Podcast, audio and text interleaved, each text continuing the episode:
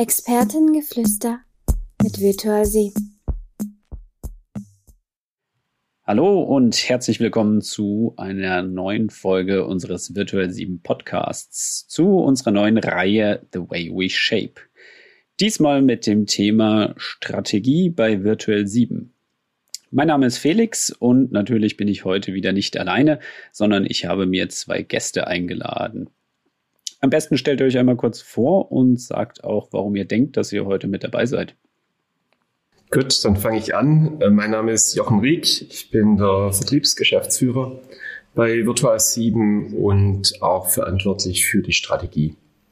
Ja, hallo, mein Name ist Marco Batka und habe über die Zeit einfach viel mitbekommen, äh, war in dem Strategie-Workshop auch seit dem ersten involviert und kann deswegen auch ein bisschen was dazu sagen. Und ein anderer Grund, dass Marek hier ist, dass ich ihn um 5 Uhr morgens gefragt habe, ob er denn gerne mitmachen möchte und man um die Uhrzeit nicht ablehnen kann. Genau. Ich habe natürlich sofort gesagt, ja. so war es. Das kleine Schwenk zu unserer kürzlich vergangenen Konferenz. Ich schulde dann anscheinend an der Stelle auch noch einen Nachnamen. Felix Herold. Und der Grund, warum ich hier bin, ist tatsächlich, weil ich gar nicht so viel Ahnung von dem Thema habe. Bin noch nicht so viel in Berührung bekommen. Dementsprechend habe ich gedacht, was gibt's für eine bessere Möglichkeit, als doch mal zwei Experten zu interviewen und dadurch ein bisschen mehr zu erfahren, wie wir Strategie hier leben doch, ich komme ein bisschen aus der Mathematikrichtung. Ich glaube, was ganz gut für den Einstieg ist, ist eine kleine Definition. Strategie ist allen ein bisschen bekannt, Gesellschaftsspiele, Strategiespiele, da kommt der Begriff vor. Doch was bedeutet Strategie hier im Firmenumfeld denn jetzt eigentlich genau? Ja, also für mich ist äh, die, die Virtual 7 Strategie zum einen mal ein bisschen aufzuteilen. Also es gibt eine Firmengesamtstrategie, die definiert die Richtung, in die sich die Firma entwickelt hinsichtlich des Marktes, den Vertriebsansätzen, den Kundendefinitionen, den Wachstumsvorstellungen, ähm, aber auch wie sich die Firma intern organisiert und wie wir miteinander arbeiten.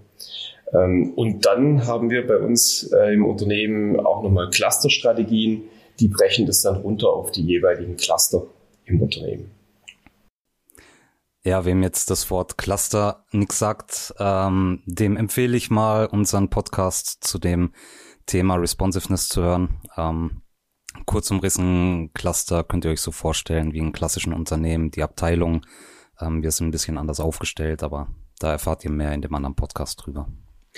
Okay, das heißt, wir haben gesehen, wir haben eine Strategie. Frage ist, braucht man denn überhaupt eine Strategie? Ich meine, wir sind eine Firma, wir machen Dinge, am Ende wollen wir Geld verdienen, kann da nicht einfach die Strategie sein, ähm, am Ende soll ein Plus stehen. Am Ende muss Geld verdient werden. Ja, ist, ist natürlich eine probate Strategie, aber ähm, ich meine, da, da gibt es ganz viele Facetten. Es gibt Unternehmen, die sagen, boah, wir, wir wollen unbedingt wachsen und da darf auch eine große äh, rote Zahl am Schluss dastehen. Dafür braucht man dann irgendwie Fremdkapital. Ähm, also das kann durchaus auch eine probate Strategie sein. Ähm, wichtig ist natürlich zum einen mal, dass man für sich die Strategie definiert und versucht, das einfach greifbar zu machen, weil dann hat man eine Richtung, in die man alle Mitarbeiter dann auch, auch schicken kann. Aber für mich wichtig ist eigentlich auch der ganze äh, Prozess dahinter. Nämlich, dass man sich regelmäßig die Frage stellt, ist das, was ich tue im Unternehmen, noch das Richtige? Passt mein Markt noch? Ist äh, meine Aufstellung richtig äh, im Unternehmen, um den Gegebenheiten des Marktes zu genügen. Und dieses regelmäßige Hinterfragen, das ist eigentlich für mich der Knackpunkt an der ganzen Geschichte. Das führt dazu, dass du halt ähm, Problempunkte erkennst, die auch, auch wirklich wahrnimmst, die nicht irgendwie so im Unterbewusstsein vielleicht liegen lässt, solange bis es zu spät ist, sondern wirklich Problempunkte erkennst und dann was dagegen oder dafür, je nachdem, äh, was es da zu tun gibt, dann auch unternimmst. Ich denke, die Strategie ähm, ist auch deswegen wichtig, weil du definieren musst, wie kommst du an dein Ziel. Also, dass am Ende ein Plus steht und dass du profitabel sein willst, das ist dein Ziel. Aber du brauchst irgendwie einen Weg, dahin zu kommen. Okay, also das heißt, es gibt so ein bisschen Leitfaden, eine Richtung vor, eine Strategie, eine Möglichkeit, sich durch diesen Dschungel an Möglichkeiten irgendwie zu schlagen, den man denn jetzt irgendwie einschlagen könnte. Okay, das heißt, wir wissen, Strategie ist eine sinnvolle Sache zu haben. Ähm, wir feiern ja jetzt gerade auch ein gesamtes Jahr, vielleicht mal sogar teilweise noch ein bisschen mehr, 25 Jahre Virtual 7. Das heißt, ich habe hier so ein schönes Bild vor mir liegen. Ähm, wir machen ein bisschen der Zeitreise zurück. Zwei schicke Herren in zumindest damals schickem Outfit. Ähm, Anfang der Zeit von Virtual 7. Äh, ich hatte eigentlich vorgehabt, diesen Aspekt nicht anzusprechen. Aber Jochen hat es jetzt hier gemacht. Genau. Jochen und Markus, äh, genau, in, in Anbeginn zu, zu Zeiten der Gründung der Firma. Ähm, wie, wie sah denn das Thema Strategie damals aus? Kleine Firma, gerade angefangen, heute nennt man Startup. Ich glaube damals auch schon.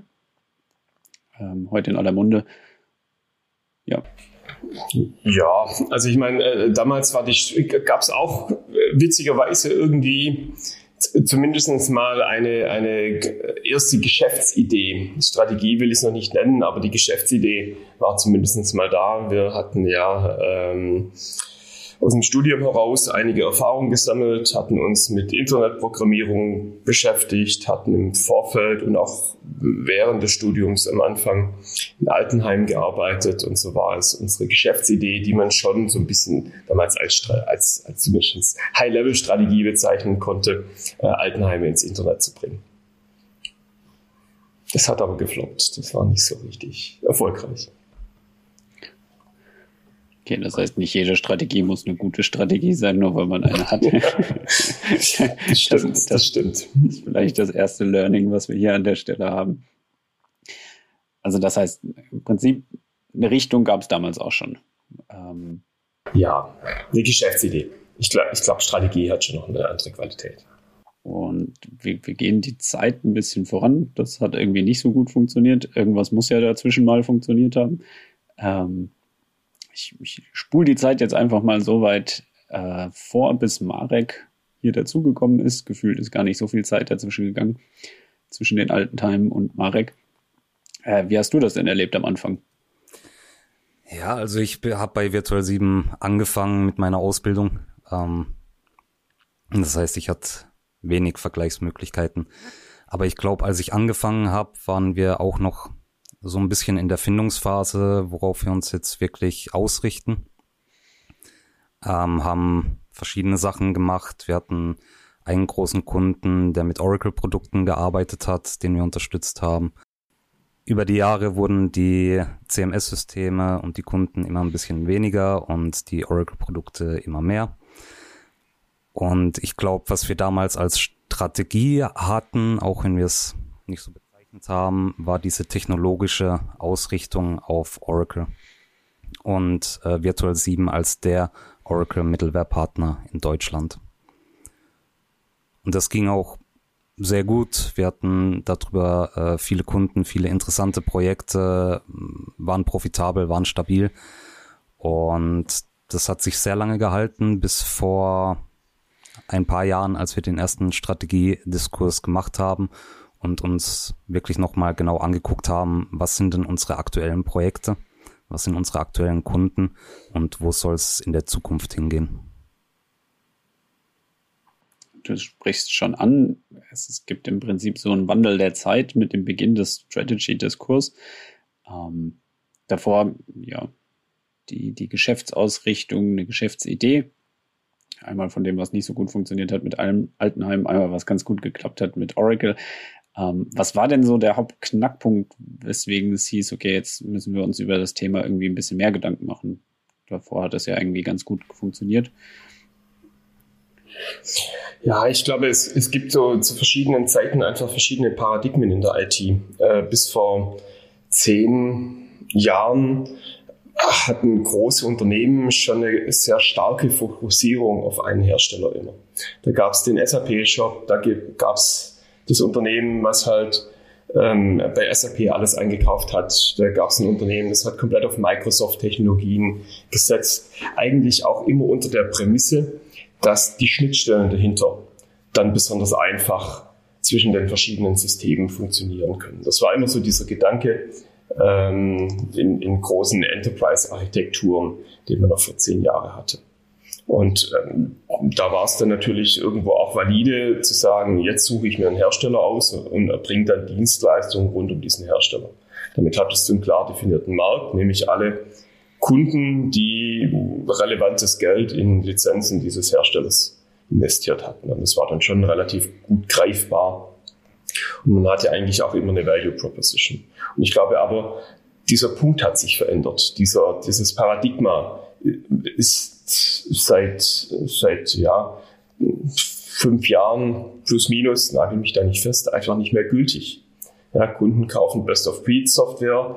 Ähm, die Software muss auch vom Ansatz her nicht mehr 15 Jahre lang laufen, sondern man, man kauft Software mit dem Wissen, naja, das nutze ich jetzt halt mal drei, vier Jahre oder man fängt an, Software zu mieten. Ähm, und wenn die Software nicht mehr passt, dann wechsle ich halt. Und das hat so ein bisschen auch die, die ähm, Sichtweise der Kunden darauf verändert. Ähm, auch auch Cloud-Ansätze, äh, die ganz früh in diesem CRM-Bereich hereinkamen mit, mit Online-CRMs, äh, Cloud-CRMs wie Salesforce. Die waren da schon auch so ein bisschen ähm, Ausschlaggeber, dass sich dieses Paradigma ver verändert hat. Dann haben wir einfach gesehen, okay, ähm, irgendwann ist es einfach kein USP mehr, wenn man ein technologiefokussiertes Beratungsunternehmen ist. Es ist auch nicht mehr sexy. Auch für Mitarbeiter nicht mehr. Ja. Wo willst du denn arbeiten? Ja, eine Firma, die Oracle-Produkte äh, installiert und berät. Hm. Und, und das haben wir gesehen, haben gemerkt, okay, da, da müssen wir eine Veränderung herbeiführen und sind deshalb auch ähm, in das Thema Strategie beziehungsweise Strategiediskurs ähm, gestartet. Der von Marek angesprochene Strategiediskurs ist ein Element im, im, in diesem jährlichen Ablauf, in dem wir uns die Strategie anschauen, wo wir ganz intensiv ähm, sagen jetzt mal versuchen, die neue Strategie aufzusetzen, zu definieren. Okay, das heißt, wir waren im Prinzip vor ein paar Jahren, du hattest irgendwie die Zahl 5 genannt, in ein bisschen Umbruchstimmung und diese Umbruchstimmung, wenn man nicht mehr weiter weiß, bildet man einen Arbeitskreis, wir nennen Strategy-Diskurs. Nein, ich möchte ihn nicht so weit diskreditieren. Ähm, wie, wie sah denn so der, die erste Runde aus? Ähm, ist das genauso wie heute oder gibt es da große Unterschiede? Ach, ähm, also es, es, gibt immer noch viel Ähnlichkeiten. Wir haben uns äh, für die Einführung des Strategieprozesses ähm, einen externen Berater geholt, ähm, den David Laux. Das ist ein ganz erfahrener ähm, Unternehmer ähm, von einer, von, einer, Firma, die hier um die Ecke sitzt, Digital, früher Easy4U. Ähm, und der hat diesen Strategieprozess schon bei sich in der Firma und aber auch in anderen Firmen ähm, eingeführt oder einen Strategieprozess eingeführt. Und nach dessen Vorlage haben wir uns damals ähm, auf diesen Strategieprozess eingelassen, haben viel vorbereitet und geschaut, was, was macht denn unsere, ähm, was macht denn unser Unternehmen aus? Was sind die Stakeholder des Unternehmens? Ähm, wie sieht unser Markt aus, haben Kundenanalysen gemacht, haben auch geguckt, was gibt es für Trends und sind damit in diesen Strategiediskurs äh, gestartet.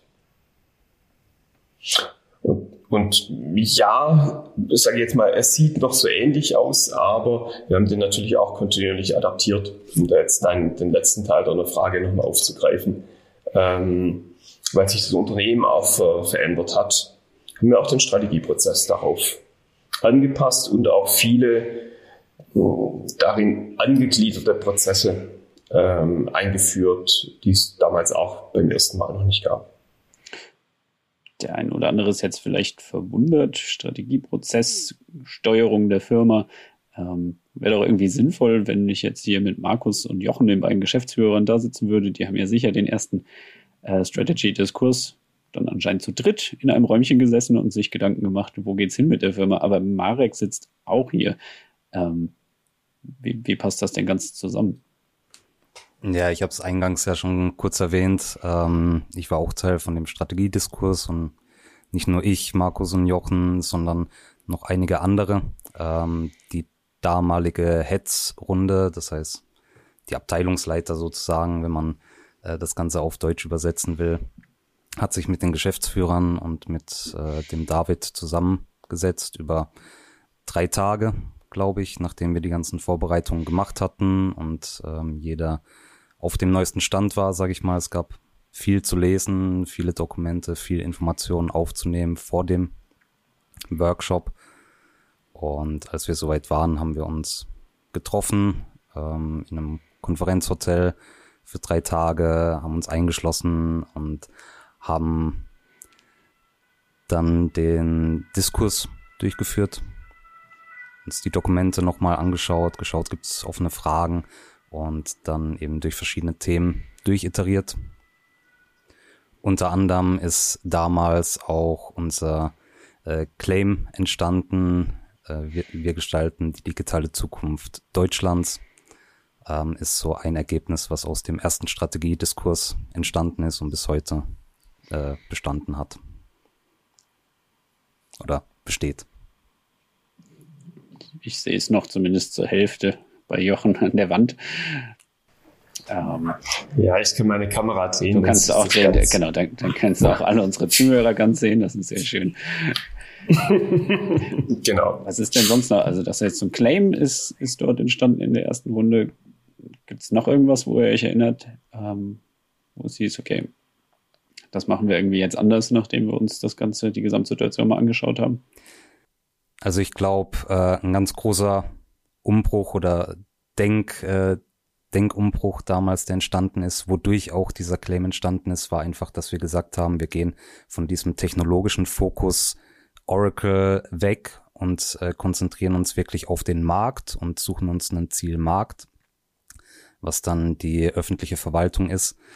Und ich kann mich dran erinnern, dass das im ersten Moment ein bisschen ähm, Diskussionen gab und nicht jeder sofort überzeugt war. Aber am Ende sind wir dann dazu gekommen, dass das das abbildet, was wir eigentlich schon tun und ähm, uns auch in der Zukunft ähm, Vorteile bringen wird. Ja, also äh, natürlich eins, was dann äh, dabei rauskam, auch als weitere Arbeitsgruppe, äh, wie du das schön, schön ähm, gerade mit dem Arbeitskreis angesetzt hast, war dann auch die Fragestellung, wie bringe ich dieses Thema ins Unternehmen, also die, die wirkliche Umsetzung dieses Change-Prozesses ähm, ist beispielsweise daraus entstanden als konkretes Arbeitsergebnis. Das war ja durchaus auch wirklich äh, sehr aufwendig. Das war nicht damit getan, das einfach mal nur an einem Kick-off zu kommunizieren, sondern wir haben uns da viel Gedanken drum gemacht, haben auch überlegt, äh, wie bringen, das, äh, bringen wir diesen Ansatz den Mitarbeitern näher, wie zeigen wir ihnen die Vorteile auf, aber auch wie gehen wir in den Markt, wie kommunizieren wir mit den Kunden, was machen wir mit den Kunden, die jetzt plötzlich nicht mehr in dieses Raster passen. Ähm, also da gab es schon ganz, ganz viele Aktivitäten, die wir dann da auch losstoßen mussten, um diesen Strategiewechsel dann auch zu vollziehen. Okay, das heißt, die, die erste Runde war gemacht. Hm, der Strategy-Diskurs ging aber ein bisschen weiter. Erste Runde klingt noch ein bisschen klassisch. So. ich wollte eigentlich auf was anderes hinaus, aber na gut, es war eine alte Zeit, da war ich noch nicht da. Da gab es Geschäftsführer, dann gab es die nächste Ebene, das waren die Heads. Äh, die hatten sich da zusammengesetzt. Also doch noch so ein bisschen ähm, klassisches Modell. Führungsebene entscheidet, wo es lang geht. Jetzt hat sich die ganze Sache durch unsere Responsiveness natürlich stark gelockert. Ähm, es sitzt in der Strategy-Diskurs nicht mehr unbedingt die Heads, sondern ja, die Rolle Strategy Development. Ähm, vielleicht ein bisschen Frage, hast du es ein bisschen bereut, Jochen, schon das Ganze so zu öffnen? Du meinst jetzt Responsiveness einzuführen? Nein, Responsiveness einzuführen in, in dieser Situation. Also Okay, mhm, verstehe. Also äh, prinzipiell möchte ich gerne äh, davor noch erwähnen, dass natürlich die, die Umstrukturierung unserer Firma äh, die Einführung von Responsiveness, das Abschaffen der Hierarchien, also Einführen von Rollen, das war ja auch ein Resultat einer, eines Strategiediskurses. Haben wir, äh, das haben wir Mitte 2019 gesehen, dass wir agiler werden müssen in unseren Handlungsweisen. Und ähm, das auch im Strategiediskurs 2019 beschlossen und dann auf 2020 eingeführt. Ähm, Jetzt ist es so, dass natürlich ähm, nicht mehr die Führungsriege, äh, wenn man so möchte, ähm, in, in der Strategie mitarbeitet, sondern diejenigen Mitarbeiter, die die Rolle Strategy Development in ihrem Cluster zugewiesen bekommen haben beziehungsweise ausfüllen wollten. Und ähm, das führt natürlich dazu, dass da Leute auch drin sitzen, die das möchten. Ja, du wirst ja nicht Strategy Developer ähm, weil, weil du irgendeine Position inne hast, sondern du, du ähm, bewirbst dich für diese Rolle und sagst, das möchte ich gerne machen. Und damit hast du natürlich auch Mitarbeiter in diesem Diskurs, die äh, ein großes Interesse dafür haben. Und es sorgt zum anderen auch dafür, dass man eine, eine gute, äh, ja, heterogene Gruppe hat.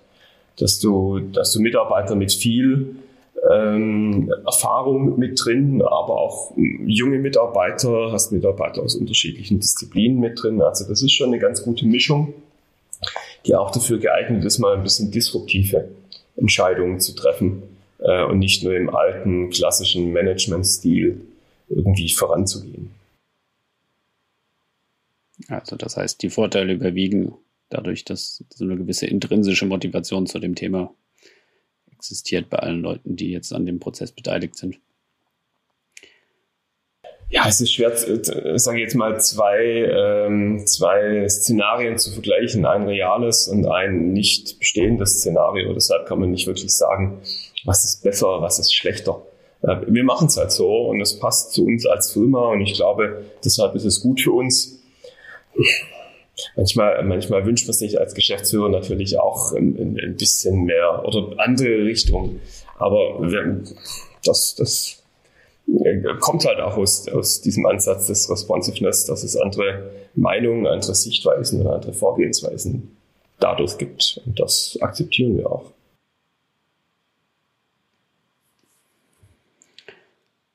Genau. Wir haben jetzt seit ein paar Jahren den Strategy-Diskurs am Anfang, Marek hat schon ein bisschen berichtet, der erste klassisch ins Hotel einschließen, im Raum zusammensetzen, Workshop und Go. Jetzt haben wir natürlich irgendwie die letzten Jahre das Ganze uns zerhagelt bekommen. Äh, Corona hat auch hier eingeschlagen. Was hat das denn irgendwie an der Sache geändert, wenn man sich jetzt nicht mehr in dieser Gruppe treffen konnte und das so durchführen konnte, wie man das die Jahre davor gewöhnt war. Also ähm, ich hatte da schon große Bedenken damals äh, 2020, als wir den ersten Strategie, Strategiediskurs gemacht haben, gerade in der Hochzeit oder in der, der beginnenden Hochzeit von, von Corona. Ähm, aber ich habe gemerkt, dass wir durch ähm, die bereits etablierte, sagen wir jetzt mal, Remote-Meeting-Kultur und auch durch einige Tools, die wir ähm, genutzt haben, wie beispielsweise Miro, das ist so ein, so ein Whiteboarding-Online-Tool, ähm, einfach brutal effizient geworden sind. Ähm, also was, wenn ich, wenn ich mir überlege, welchen äh, welche Mengen an Themen wir dort behandelt haben in dem Remote-Strategie, äh, und das vergleiche mit vorher, dann sind wir viel, viel effizienter geworden. Was halt, ja, es ist halt viel einfacher, irgendwelche äh, digitalen Post-its irgendwo hinzukleben. Und im realen Leben, da schreibst du was, dann stehst du auf, dann klebst du das dahin, dann unterhältst du dich mit dem Nachbar. Ähm, da hast du einfach viel mehr Rüst- und, und Leerlaufzeiten drin. Und dieses ähm, äh, Remote-Format, das hat uns wirklich brutal effizient gemacht, aber es war auch richtig anstrengend. Also nach so einem, so, so einem Remote-Strategiediskurs von drei Tagen, da bist du hinterher einfach eine Woche platt. Das ist eigentlich jedes Jahr in der Zwischenzeit so, ja. ja das heißt, danach erstmal eine Woche Urlaub nehmen. Wer es kann. ja, Marek, wie gehst du mit dem großen Pensum um, was so ein drei Tage Online-Workshop dann mit sich bringt. Also ich stimme äh, Jochen dazu. Es sind immer sehr, sehr viele Themen, aber ja, die Remote-Meetings äh, haben uns tatsächlich effizienter gemacht und wir haben es jetzt auch dieses Jahr beibehalten. Ähm, es wäre dieses Jahr theoretisch wieder möglich gewesen, das Ganze live vor Ort zu machen. Aber ich glaube, wir haben über die letzten Jahre einfach gesehen, was die Vorteile auch sind von diesen Remote-Meetings. Es gibt natürlich nicht nur Vorteile. Ähm, es ist auch schön, sich mal zu sehen und wirklich äh, Auge in Auge miteinander zu kommunizieren. Aber die Vorteile haben in diesem Fall jetzt überwogen und deswegen haben wir das auch dieses Jahr beibehalten und ich denke, werden es auch ähm, in den nächsten Jahren so handhaben, wenn sich nichts ändert. Okay, wir haben jetzt so ein bisschen das Herzstück des, des Strategieprozesses meistens beleuchtet. Das, das ist dieser im Moment dreitägige Workshop, in dem viele Themen, hatten Sie teilweise schon genannt, ähm, ja, Trendthemen, strategische Ausrichtung der Firma, Kundenausrichtung äh, und so weiter. Ich habe hier nicht die Chance, alle aufzuzählen. Vielleicht wollt ihr das machen, vielleicht auch nicht. Ähm, beleuchtet. Jetzt ist die Frage, das heißt, man macht das einmal im Jahr und dann ist die ganze Sache gegessen und dann trifft man sich ein Jahr später wieder. Oder wie läuft das Ganze? Genau so. Ja, gut. Genau so. Nein. Also ähm, wir fangen wir fangen meistens im März an mit der äh, Vorbereitung für den Strategiediskurs. Ähm, wir erstellen umfangreiche Stakeholder-Analysen. Dabei gucken wir unsere äh, gucken wir nach innen, schauen auf unsere Cluster deren Ausrichtung, deren Strategie, auch auf deren Märkte. Gucken, was, was eint äh, diese Cluster in ihren Risiken und Chancen, was für, was für Probleme gibt es auf Firmenebene da drin zu, zu äh, behandeln. Wir schauen auf die Key-Kunden. Ähm, haben, haben kurze Key-Kundenanalysen, die so einen Überblick darstellen. Wir schauen auf wichtige Partner. Wir schauen auf die Mitarbeiter dadurch, dass wir im Vorfeld Umfragen durchführen ähm, und, und gucken, wie es den Mitarbeiter geht, was für Themen die Mitarbeiter umtreiben. Wir schauen auf Bewerber, äh, gucken, wie sich unser äh, Bewerbungsprozess äh, entwickelt, auch, auch mit einigen KPIs, wie schnell wir sind bis zu einer Zusage als Beispiel.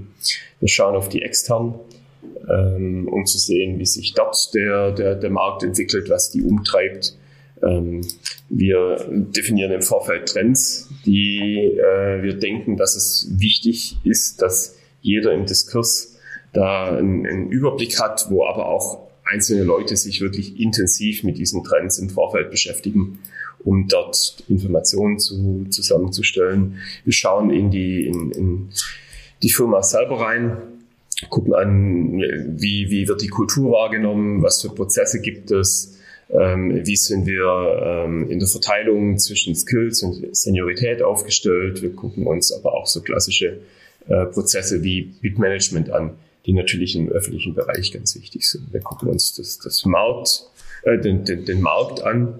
Ähm, ich selber mache immer eine sehr umfangreiche Untersuchung des, des Public Sector Marktes, ähm, schauen, wie sich da die Geldtöpfe generell verändern, aber auch sehr individuell auf unsere äh, Ressorts hinbezogen. Ähm, wir haben uns in diesem Jahr sehr stark mit dem Thema New Work beschäftigt und da auch geguckt, hatten auch einen vorbereiteten Workshop mit, mit externer Beratung äh, dazu. Äh, wir, wir gucken uns aber auch andere Firmen an im Zuge von Role, Role Model Analysis.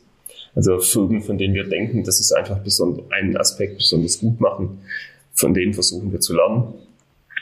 Und ähm, wir schauen natürlich auch, ähm, wie sind wir mit unseren Basis, ähm, sage ich jetzt mal, Themen, die Vision, die Werte, die, die Strategiedefinition aufgestellt. Und das bereiten wir alles vor. Das hat auch, das dauert auch seine Zeit, das dauert zwei bis drei Monate. Ähm, wenn man ganz, wenn man da ganz ehrlich ist, die, die meiste Arbeit passiert in den letzten zwei bis drei Wochen. Ähm, nichtsdestotrotz haben wir eigentlich genügend Zeit, um das vorzubereiten, beziehungsweise auch die zugrunde liegenden Informationen werden deutlich früher schon gesammelt. Und, und das fließt alles in die Köpfe der äh, Strategieentwickler mit ein, um dann da auch wirklich zu sehen, wie, wie, verhält, wie, wie, wie verhalten sich die ganzen Variablen im Unternehmen. Probleme zu identifizieren, Chancen zu identifizieren. Okay, das heißt, wir haben alle Informationen innerhalb von drei Monaten die Chance in zwei Wochen dann tatsächlich mal gesammelt. Wir, gehen irgendwie in dieses Nadelöhr äh, ja, Diskussionsworkshop rein, verarbeiten die ganze Information und jetzt kommt am Ende was raus.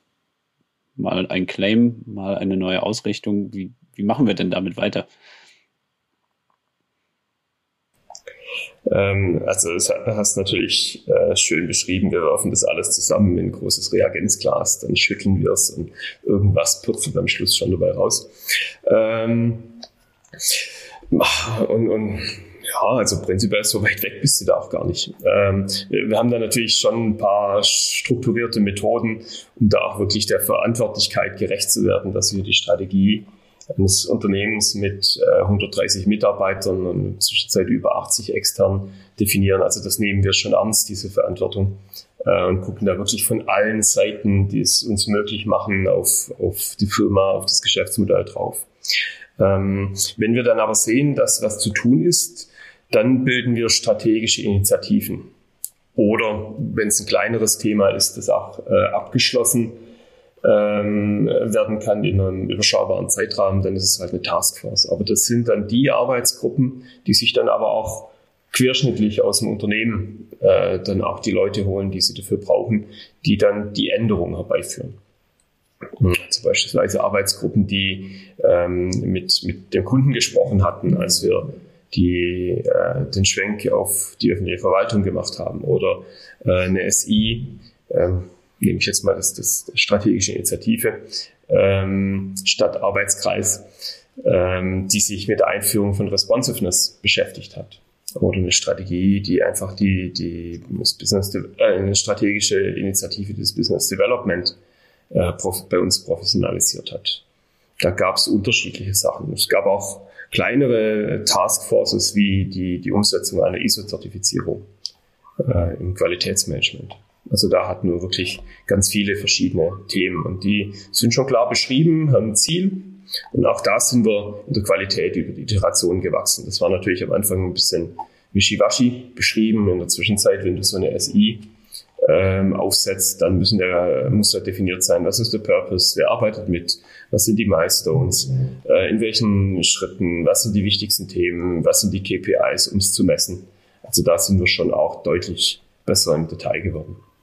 Genau, also am Ende kommt aus dem Strategie-Diskurs, aus diesem Drei-Tage-Workshop, wo wir uns die ganzen verschiedenen Themen anschauen, ähm, kristallisiert sich so heraus, was sind die Hauptthemen oder was sind Themen, mit denen wir uns nochmal intensiver befassen müssen und an denen wir arbeiten müssen oder wollen.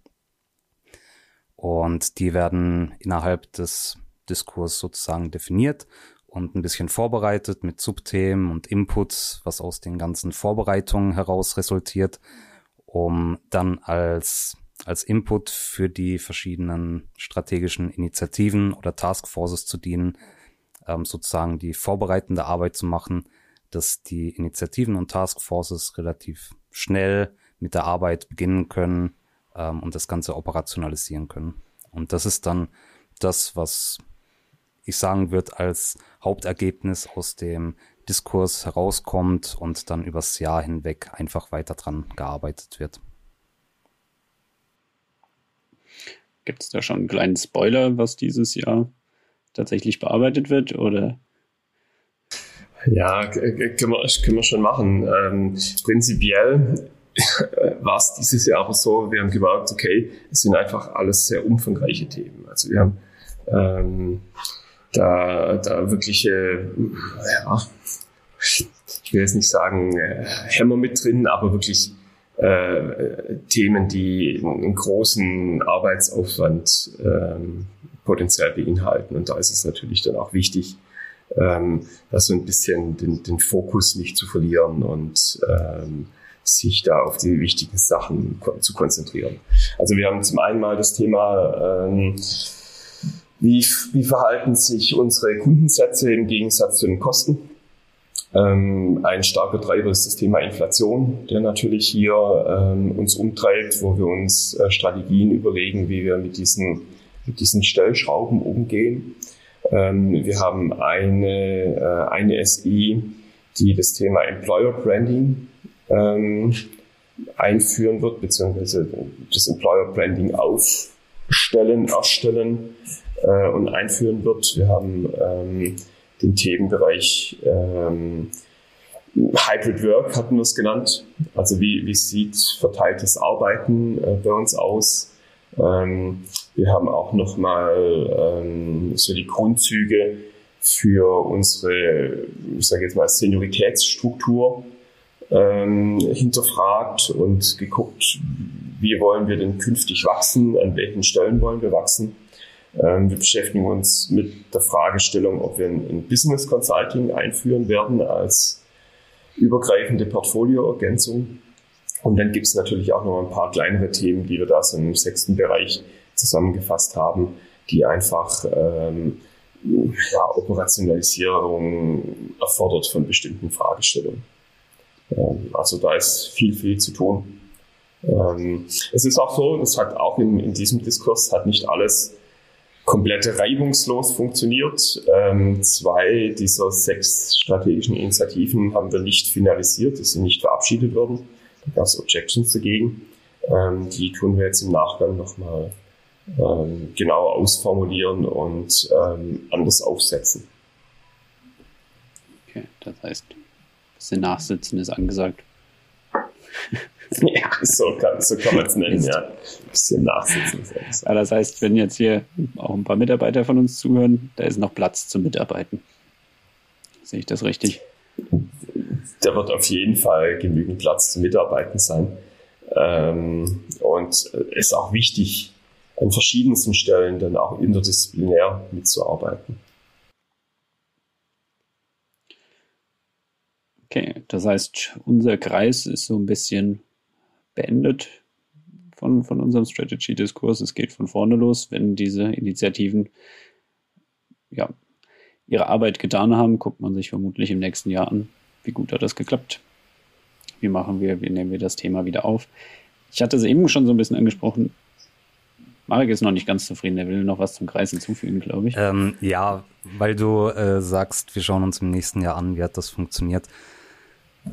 Also dieser Kreis aus den Strategieentwicklern, der trifft sich auch über das Jahr hinweg. Wir haben, ich glaube, einmal im Monat oder alle sechs Wochen haben wir ein Meeting, wo wir uns zusammentreffen und eben auch während des Jahres schauen, wie funktioniert das oder wo dann auch während des Jahres das Nachsitzen vom Strategiediskurs stattfindet.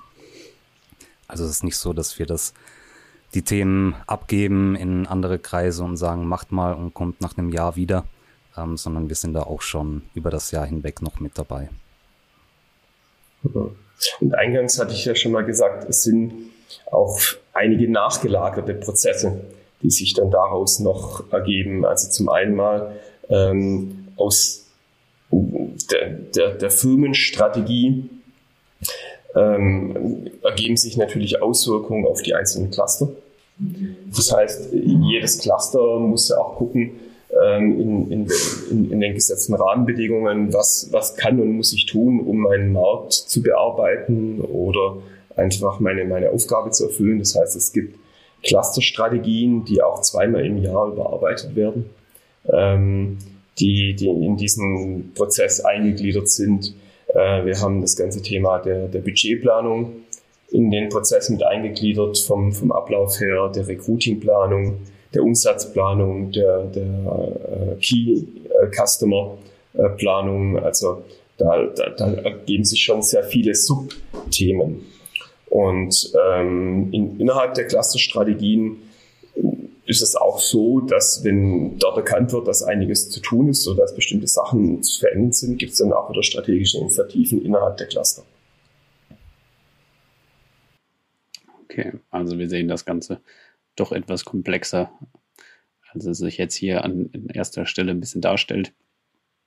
Ähm, an der Stelle verweise ich vielleicht auf die schöne Grafik von Jochen, die man ab und zu gezeigt bekommt. Ähm, wer das Ganze irgendwie noch mal ein bisschen besser nachgucken möchte. Ist, glaube ich, kein korrekt zitierter Quellennachweis an der Stelle, aber man kann Jochen eine E-Mail schreiben, dann kriegt man die Grafik, glaube ich. ja gut, ich meine, also für, für die Mitarbeiter des Unternehmens äh, es ist es schon sehr präsent, weil ich bei eigentlich jeder Gelegenheit äh, über das Thema äh, Virtualisierung Strategy spreche, dass da wirst du in jedem äh, Update äh, das wir dreimal im Jahr haben, wirst du damit konfrontiert als Mitarbeiter. Jeder neue Mitarbeiter wird beim Onboarding damit konfrontiert. Ähm, ich sage immer scherzhaft, und wenn ich heute Nacht um 4 Uhr bei dir anrufe, dann möchte ich, dass du uns die Firmenstrategie erklären kannst. Kleine Beruhigung, bei mir hat ähm, zumindest noch niemand um 4 Uhr morgens angerufen. Ja, das stimmt, das stimmt. Aber ähm, ich glaube schon, dass du in der Lage wärst, dadurch, dass, dass wir die Mitarbeiter so regelmäßig damit bespielen, auch wenn du nichts operativ damit zu tun hast, zumindest in Grundzügen die Firmenstrategie zu beschreiben, den Markt zu beschreiben, zu beschreiben, wer sind unsere Kundenbereiche oder wie, wie, wie schneiden wir den Markt, zu beschreiben, wie machen wir den Vertrieb, was ist da wichtig, äh, zu beschreiben, wie wollen wir wachsen, äh, wie, wie erbringen wir unsere Leistungen oder wie sind wir auch aufgestellt. Ich glaube schon, dass, dass jeder Mitarbeiter dazu auch nach relativ kurzer Zeit zumindest ein paar Minuten äh, drüber referieren könnte. Hoffe ich. Hoffe sich nur, machen, machen wir jetzt hier die Probe aufs Exempel. Hat sich noch nicht getraut, die große Umfrage zu ja. nee, Wie sieht's denn aus, wenn ich jetzt sage, bin, ich bin interessierter Mitarbeiter, ich finde das Thema eigentlich ganz spannend. Wann ist denn der beste Moment zum Einstieg? Man sagt, okay, ich möchte nicht nur grob darüber Bescheid wissen, sondern vielleicht auch ein bisschen mitwirken. Da gibt es keinen guten Moment. Ich würde sagen, das geht jederzeit. Also wir hatten, wir haben immer mal wieder Wechsel auch in den Rollen äh, des Strategy Developers. Es gibt auch Cluster, die hier so ein bisschen äh, jüngere Mitarbeiter ähm, anlernen. Das heißt, die entsenden dann zwei Strategy Developer, einen erfahrenen äh, und einen, einen jüngeren Mitarbeiter, um da einfach ein bisschen mehr Know-how ins, ins Unternehmen zu bringen. Ähm, da gibt's ähm, auch, auch Fälle, also da gibt es keinen, keinen besonders guten Zeitpunkt. Wenn du natürlich bei einer SI oder einer Taskforce äh, mitarbeiten möchtest, dann ist eigentlich jetzt gerade so, so im Ende Juli, im August wenn wir das Ganze finalisiert haben und die SIs dann auch staffen, da ist dann auch ein guter Zeitpunkt äh, zu sagen, wenn wir die mal vorgestellt haben, oh, da möchte ich gerne mitarbeiten. Genau, also ähm, um in den, ich sag jetzt mal, Strategiekreis mit reinzukommen. Ähm, das ist jetzt kein geschlossener Kreis, wo man sich, ähm, weiß ich nicht, mit irgendjemand gut stellen muss und eine Einladung bekommen muss, ähm, das ist der gleiche Prozess wie bei allen anderen Rollen und das kommt aus dem Cluster heraus. Also du kannst dich innerhalb deines Clusters auf die verschiedenen Rollen bewerben und sagen, ich bin da interessiert dran und eben genauso auf diese Rolle Strategy Development. Und wenn du da dran interessiert bist und da denkst, du kannst was zu beitragen, bist geeignet für, dann sprich das in deinem Cluster an. Ähm, und wenn du die Rolle dann bekommst, dann bist du mit in dem Kreis der Strategieentwickler. Und wie Jochen schon gesagt hat, wird es da sicherlich ein Onboarding geben und eventuell auch äh, zwei Strategieentwickler aus einem Cluster, um einfach da so ein, äh, die Übergabe gut zu machen. Ja, und es gibt, gibt ja auch die Rolle Mentor, äh, auch für das Thema Strategy Development. Wir hatten das jetzt gerade beispielsweise im Core Cluster Human Relations. Da gab es einen Wechsel. Ähm, da war keine gemeinsame ähm, Einarbeitungszeit möglich und ähm, ich habe dann die, die neue Kollegin auch als Mentor in diesem Prozess eingeführt und äh, habe sie begleitet, habe ja auch ein bisschen geholfen, äh, die, die Deliverables entsprechend zu erstellen. Ähm, ja, also da sind wir schon darauf ausgelegt, auch neue Leute reinbringen zu können. Wer selber nicht mitarbeiten möchte, sondern einfach ein bisschen Bescheid wissen möchte, kann einfach zum Teams-Channel hinzu. Bisschen gucken, was sich in dem Circle gerade so tut. Dann weiß man auch, wer gerade Zugriff auf das Miro-Board hat und wer nicht. also prinzipiell hat ja, ist ja unsere Strategie transparent. Wir machen da nichts hinter verschlossenen Türen, sondern jeder im Unternehmen kann eigentlich auf alle Informationen zugreifen, die wir da haben. Da gibt es keine, keine Beschränkung. Da gehen wir schon sehr transparent damit um. Wir haben ja jetzt schon ein bisschen in die Zukunft geguckt. Kurze Zukunft. Wie geht es weiter dieses Jahr? Welche SIs gründen sich? Mit welchen Themen beschäftigen wir uns? ja, wohin geht denn die Reise eurer Meinung nach? Wie sieht Virtual 7 in zehn Jahren aus? Mit dem, wie wir uns gerade ausrichten. Jetzt hast du aber zwei, also zwei äh, breite Themen reingeworfen. Also ich meine, die Themenbereiche, mit denen wir uns jetzt äh, beschäftigen werden, die hatte ich ja gerade schon durchiteriert. Ähm, da gibt da gibt's einige. Ähm, wie es in zehn Jahren aussieht, ist mir eigentlich prinzipiell mal egal. Ähm, weil ich glaube, das, das ist der große Vorteil an diesem Strategieprozess. Du beschäftigst dich halt dauernd mit deiner Umgebung und dadurch bist du auch offen für Veränderungen. Und wenn halt irgendwas anzupassen gilt, dann tun wir es halt. Also ich meine, wir sind natürlich jetzt schon in einem sehr stabilen Markt mit der öffentlichen Verwaltung unterwegs. Aber ich, ich möchte nicht sagen, dass das noch unser Kernmarkt ist in zehn Jahren. Kann ja gut sein, dass die alles übergreifende eine Software für jeden Prozess in der öffentlichen Verwaltung, weil plötzlich alles so einfach wird und digital wird, dann in der Cloud zur Verfügung gestellt wird und die öffentliche Verwaltung keinerlei IT-Beratungsbedarf mehr hat. Bisschen unwahrscheinlich. Ähm, das, das sehe ich die öffentliche Verwaltung auch noch nicht. Da haben wir ein bisschen Diskrepanz. Aber wenn sowas passiert, dann werden wir das im Strategieprozess frühzeitig erkennen und werden uns darauf anpassen. Deshalb eigentlich ist mir egal, was es da ist. In zehn Jahren. Hauptsache, wir sind gut aufgestellt für das, was uns der Markt bringt und ja, was unser Umfeld uns ermöglicht. Das heißt, agieren oder reagieren auf die aktuellen Themen ist wichtiger als ja, eine feste Richtung, in die man auf jeden Fall zu gehen hat. Oder einen Standpunkt, auf dem man ja, immer zu bleiben hat. Es gibt natürlich schon Rahmenbedingungen, die wichtig sind und die wir auch stark äh, mit einfließen lassen. Die Frage nach dem Purpose. Warum arbeitest du? Ähm, und, und was bewegst du mit deiner Arbeit? Das ist schon eine sehr, sehr wichtige Fragestellung. Äh, und, und dafür musst du beispielsweise innerhalb deiner Strategie Antworten finden, sonst kannst du diese Antworten nicht deinen Mitarbeitern geben. Also da gibt es natürlich schon Rahmenbedingungen, die, die das Ganze stark auch beeinflussen oder, oder Aspekte, die die Strategie stark beeinflussen. Ich sage jetzt mal, ähm, in der Strategie versuchen wir nicht nur zu reagieren, sondern auch zu antizipieren. Also nicht nur zu schauen, was gibt's für Themen, die aktuell sind oder die im letzten Jahr aufgekommen sind, sondern auch, was könnte es in der Zukunft für Themen geben, für Herausforderungen, um da frühzeitig uns darauf vorbereiten zu können.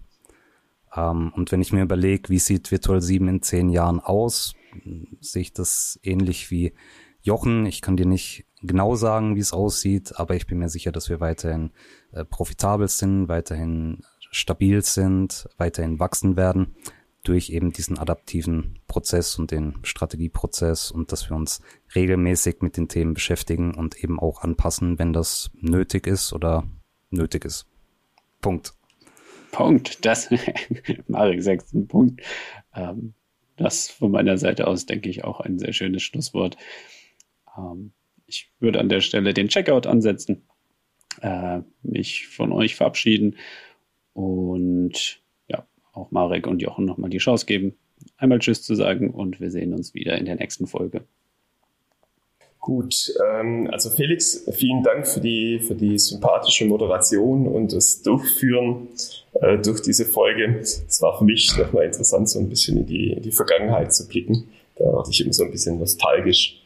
Ähm, es waren schon auch witzige Zeiten damals. Ähm, die, die ja, Anfangszeiten, aber auch diese Zeiten des Umbruchs.